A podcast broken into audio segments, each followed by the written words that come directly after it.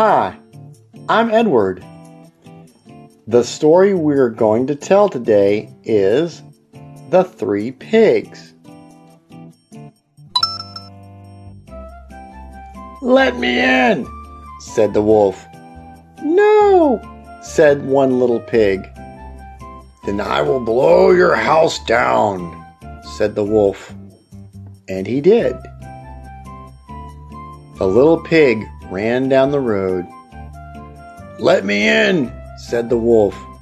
No, no, said the two little pigs. Then I will blow your house down, said the wolf. And he did. The two little pigs ran down the road. The wolf said, Let me in. No, no, no, said the three little pigs.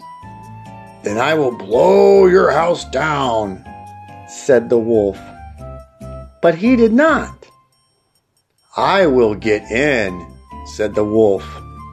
The wolf went down, down, down.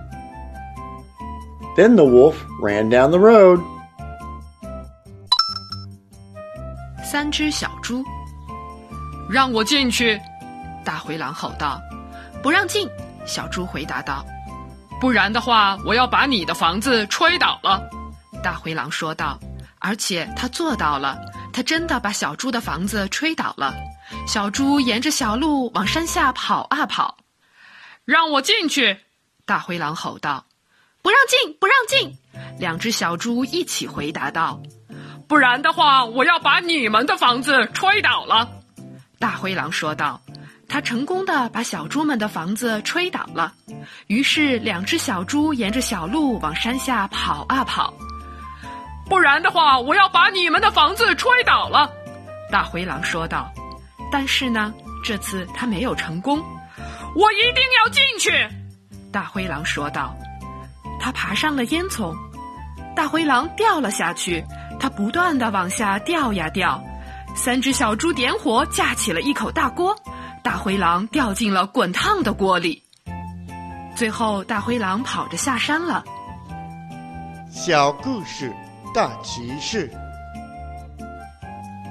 我们不能追求华而不实的东西，要为长远打算，否则就会有不好的后果。做人要勤劳肯干、聪明机智、乐于助人。